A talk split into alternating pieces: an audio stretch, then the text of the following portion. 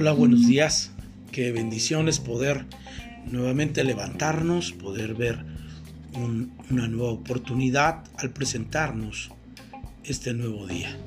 Damos gracias a Dios por la vida que Él nos, nos da y la Biblia nos dice que debemos de aprender a redimir el tiempo. Y a través de esto eh, podemos meditar en que cada día que pasa podamos nosotros ser personas que aprovechamos.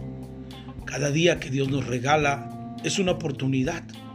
Y para aprovecharla de la manera correcta es precisamente siendo instruidos o dirigidos a través de la palabra de Dios. Por eso en esta serie Conociendo a Jesús es importante que cada uno de nosotros podamos comprender la gran bendición, la gran riqueza que es escuchar la palabra de Dios. Por eso es muy importante que en esta serie podamos escuchar y meditar cada una de las palabras que encontramos aquí en la escritura. Hemos estado leyendo el libro de San Juan, en el cual ya vamos en el capítulo 16.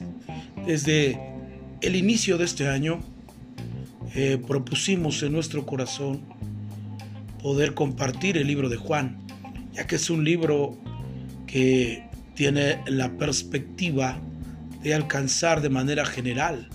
Y no es que los demás no lo hagan, pero cada uno de los evangelios tiene una dirección específica. Hemos hablado muchas veces y hemos enseñado sobre la dirección de cada uno de los evangelios. Por ejemplo, hablar de Mateo ha dirigido a los judíos, hablar de Marcos a los romanos, hablar de Lucas es a los griegos, pero hablar del libro de San Juan es a la iglesia universal. Porque cada uno de los conceptos que nos va a narrar Juan es, es, es desde la perspectiva de Dios hacia el mundo general, no con un sentido de una cultura como lo habla con Mateo, hablando sobre el reino de los cielos y no precisamente el reino de Dios. En San Juan nos expresa claramente algunas palabras que Mateo no puede expresar, sino eh, las expresa desde una perspectiva de una cultura judía. A la misma vez, eh, Marcos expresa el Evangelio con una perspectiva hacia los romanos y Lucas a los griegos. Y entonces cada uno de ellos tiene una particularidad porque va dirigida a un tipo de oyentes. Esto no quiere decir que Dios no nos hable a través de sus libros. No, yo no estoy comentando esa situación. Ni estoy tratando de que usted entienda eso. No, no, no. Estoy tratando de hablar que el libro de Juan es muy coloquial para poder entender la vida del Señor Jesús desde una perspectiva general. Por eso es que hemos estado leyendo este libro y ha enriquecido de una manera impresionante nuestra vida. Tener un estudio sistemático de la palabra de Dios es importante, porque a través de eso el Señor puede revelar algunas palabras que pueden saltar para vida eterna, como dijo el Señor Jesucristo, al estarlas leyendo. Pero siempre debe haber una disciplina en cuestión a la lectura de la palabra de Dios. Dios no puede traer una revelación si antes no hay una base bíblica que haya sido instruida a través de la disciplina de la lectura. Por eso es que es muy importante que nosotros podamos tener un equilibrio. Dios va a hablar bajo una base y un fundamento que tú y yo hemos aprendido. Y ahí es donde se revelan las cosas, para algunos más, para algunos menos, según la base y el fundamento que tengamos. Por eso es muy importante que el estudio de la palabra sea algo importante, algo que destaca a cada creyente, porque la Biblia dice, mi pueblo perece por falta de sabiduría o de conocimiento. Y esto nos lleva a pensar que la ignorancia nos hace perder batallas, pero la, habilidad de conocer su palabra nos da la victoria. Por eso en esta, eh, en esta serie Conociendo a Jesús estamos aprendiendo cada día más para poder vencer en esta vida tan difícil que a veces el Señor mismo nos dijo, estáis en el mundo, pero no sois del mundo. Hay una lucha de contrastes con respecto a la dirección, pensamientos y principios que Dios estableció y que están en contra del mundo y que el mismo Santiago lo establece.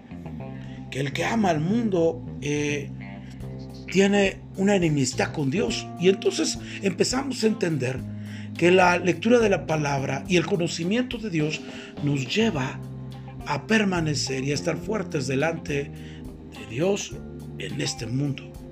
Pero bueno, continuemos en nuestra lectura de, este episodio de Conociendo a Jesús. Y hoy le vamos a leer San Juan capítulo 16, verso 1. Y dice así la palabra del Señor, San Juan capítulo 16, verso 1. Estas cosas os he hablado para que no tengáis tropiezo. Os expulsarán de las sinagogas y aún viene la hora cuando cualquiera que os mate pensará que rinde servicio a Dios. Y harán esto porque no conocen al Padre ni a mí. Y es lo que precisamente estaba hablando. A veces la ignorancia nos lleva a hacer cosas que no son correctas. Verso 4 dice, mas os he dicho estas cosas para que cuando llegue la hora os acordéis de que yo os lo había dicho. ¿Qué palabra tan poderosa pone Dios en nuestro corazón a través de este versículo o estos versículos que acabamos de leer? ¿Por qué? Porque el Señor Jesús jamás nos ha llamado, llamado para caminar con los ojos cerrados. El Señor siempre nos explica la vertiente por donde Dios nos lleva a caminar. Por ejemplo, en una ocasión dice la palabra que el Señor expresó estas palabras, yo los envío como ovejas en medio de lobos. Y quizás esto pudiera ser una dinamita en tu mente y en tus pensamientos. ¿Cómo es posible que Dios nos ama tanto, pero nos envía como ovejas en medio de los depredadores? en los cuales nosotros no tenemos alguna defensa de manera física ante esos depredadores que pueden fácilmente dominarnos. Y entonces, ¿por qué el Señor dijo eso? ¿Por qué el Señor habla y dice, yo os envío como ovejas en medio de lobos? Y esto es muy interesante porque entonces podemos comprender la palabra desde la perspectiva del Salmo 23. Cuando establece esa palabra, Jehová es mi pastor y nada os dañará. Perdón, Jehová es mi pastor y nada me faltará. Y cuando hablamos de nada me faltará, los siguientes versos habla sobre la protección, sobre la alimentación, sobre el cuidado específico que, tiene una oveja. Y cuando leemos un poco, vuelvo, cito mucho el libro de, de usos y costumbres bíblicas, porque nos habla sobre la cultura de Israel. Y la, uno de los trabajos que destacan eh, en la cultura de Israel es precisamente los pastores de ovejas. Y una de las cosas que habla este libro es que las ovejas, mientras estaban pasteando, y ellos percibían la presencia del lobo o, del oso o del león, que, estaban en peligro, podían sentir el peligro, ellas no se movían, seguían comiendo, porque ellas estaban confiadas en que su pastor estaba al cuidado de ellas. Cuando yo leí esa, esa parte en el libro de usos y costumbres bíblicas, me lleva a pensar que igual nosotros, a veces pasamos por peligros, por circunstancias difíciles, en las cuales pareciera ser que estamos solos y que Dios nos envió con esa perspectiva que Él estableció como ovejas en medio de vuestros enemigos, en medio de lobos, y pareciera que estuviéramos descubiertos pero la realidad es que Dios siempre está al pendiente de nosotros. Aunque para nosotros pareciera que estamos solos, Dios, que es, como dijo Abraham, que caminó como viendo al invisible, siempre confió en que Dios estaba con él y lo cercaba. Por eso es la palabra yo os envío como ovejas en medio de lobos. Porque una de las características de nosotros es confiar en Dios, tener esa ancla de fe en nuestro Señor Jesús, de que no estamos solos, que en esta vida tendremos a Él cerca de nosotros. Como dice su palabra, no te dejaré, no te abandonaré. Esa fue la palabra que le encomendó a Josué cuando iba en una misión nueva a entrar a la tierra de promesa. Pero ahora el Señor Jesús dice estas palabras, estas cosas os he hablado para que no tengáis tropiezo. Y Él nos empieza a hablar sobre las cosas difíciles que van a suceder estando aquí nosotros en este mundo. Algunos no van a entender lo que nosotros hacemos, porque en el capítulo 15, en los últimos versos, habla que dice que a Jesús lo aborrecían porque no era parte de este mundo. Porque si fuera de, de este mundo, entonces el mundo lo amaría. Pero Él nos empieza a hablar sobre la vida de Dios, sobre conocer a Jesús y caminar en la vertiente en la que Él ha caminado. Y ahora les expresa estas palabras y les dice, estas cosas os he hablado para que no tengáis tropiezo. Y les está hablando que el mundo los iba a aborrecer. Pero, pero que ellos deben de tener esta actitud. Y a veces me lleva a pensar aquello que la Biblia nos enseña en un pasaje que para mí ha sido un parteaguas, en el, en el cual yo tengo que aprender algo. Y usted que está escuchando también. Por ejemplo, dice la escritura que Juan el Bautista cuando mira a Jesús, él claramente lo mira y dice, Él es el Cordero de Dios que quita el pecado del mundo. Tiene la revelación. Él sabe que Él es el que va a abrir el camino para el Mesías. Y cuando viene Jesús, Él inmediatamente dice, Él es el Cordero de Dios que quita el pecado del mundo. Y es revelado, es una realidad. O sea, Juan está convencido que Jesús es el Cordero de Dios. Y esto, ah, ah quiero, quiero comentar lo siguiente. Juan el Bautista y Jesús son primos. Y quizás a lo mejor ellos pudieron haber jugado juntos. Pero sin embargo, cuando Juan tiene la revelación de que Cristo o que Jesús es el Mesías, él claramente tiene la evidencia y lo declara, lo expresa públicamente. Y esto me lleva a pensar que muchos de nosotros sabemos y tenemos la convicción de que Jesús es el Mesías y que Él es el Señor y que Él es el que quita el pecado del mundo. Tenemos esa convicción en nuestro corazón. Pero a veces debemos de mirar lo que dice la palabra de Dios en, en Mateo capítulo 11, verso 2. Cuando la escritura dice que Jesús empieza a predicar en las ciudades de ellos. Y en el verso 2 dice Juan, estando él en la cárcel, mire, verso 2 dice la, la palabra de Dios así, clara, claramente. Mateo capítulo 11, verso 2. Y al oír Juan en la cárcel, mire, la primera instancia cuando, cuando Juan el Bautista mira a Jesús dice, Él es el Cordero de Dios que quita el pecado del mundo, eh, se encuentra, se encuentra Juan el Bautista bautizando y la gente viniendo al arrepentimiento de sus pecados y él bautizándolos. Las circunstancias de Juan son diferentes ahora en Mateo capítulo 11, verso 2. Y él dice, al oír Juan en la cárcel. Ahora Juan ya no está bautizando. Ahora Juan ya no está recibiendo personas para bautizarlos eh, en cuestión a su arrepentimiento de pecados. Él los bautiza en agua. Ya no está en esa condición, sino ahora se encuentra en una condición circunstancial. Se encuentra en la cárcel. Y hablar de la cárcel es lo mismo que pensar cuando José a, través de, levantar falso testimonio a la vida de José, José es llevado a la cárcel, sentenciado en ese lugar. Y sin embargo, muchos de los hombres de Dios vivieron esa manifestación de cárcel, esa manifestación circunstancial. Y cada uno de ellos tenía que entender la perspectiva por la cual ellos debían de hablar.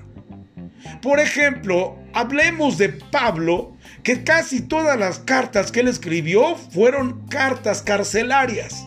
Estaba en la cárcel mientras él escribía y la perspectiva de Pablo era precisamente ser aprensiva a que el Evangelio corriera como ríos sobre aquella tierra seca que necesitaba de Jesús.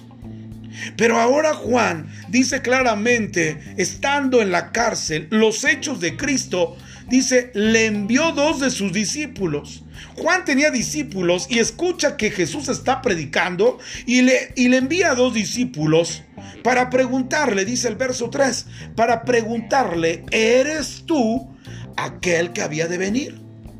¿O esperamos a otro?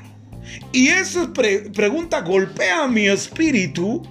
A veces de qué es lo que estaba pensando Juan el Bautista. ¿Que acaso Juan el Bautista no fue el mismo que dio testimonio de Él es el Cordero de Dios que quita el pecado del mundo? ¿Por qué aquí en este verso dice, ¿eres tú el que había de venir o esperamos otro? Y empezó a dudar. Porque esta palabra es una perspectiva de duda en la vida de Juan el Bautista. ¿Eres tú o esperamos otro? Porque yo escucho que tú predicas la palabra, pero yo estoy en la cárcel. Y eso es muy importante, podamos entender que muchas veces viene el tropiezo a nuestra vida porque algunos están teniendo éxito en la vida ministerial y otros estamos eh, teniendo luchas en las cuales no podemos mirar un progreso. Y esto puede generar un tropiezo. Por eso dijo el Señor Jesús, estas cosas os he hablado para que no tengáis tropiezo. Y él empieza a hablar sobre el sentido del éxito del mundo y el éxito de un llamado. Por eso es muy importante que nosotros tengamos en cuenta lo que Dios nos llamó a hacer. Y Juan el Bautista, Dios lo llamó para ser un abridor, abrirle el camino a Jesús.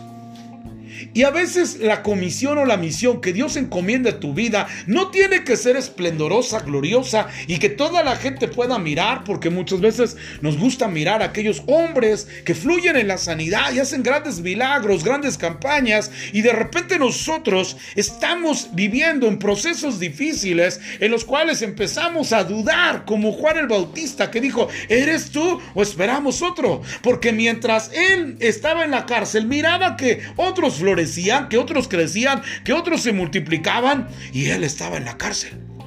Y esto es muy importante. Muchos de nosotros pasaremos por situaciones en las que miraremos que otras personas crecen y nosotros estamos en un proceso de cárcel.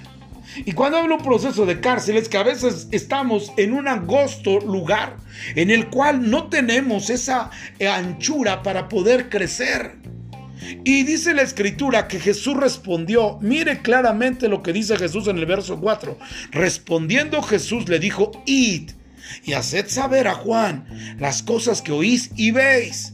Los ciegos ven, los cojos andan, los leprosos son limpiados, los sordos oyen, los muertos son resucitados y a los pobres es anunciado el Evangelio.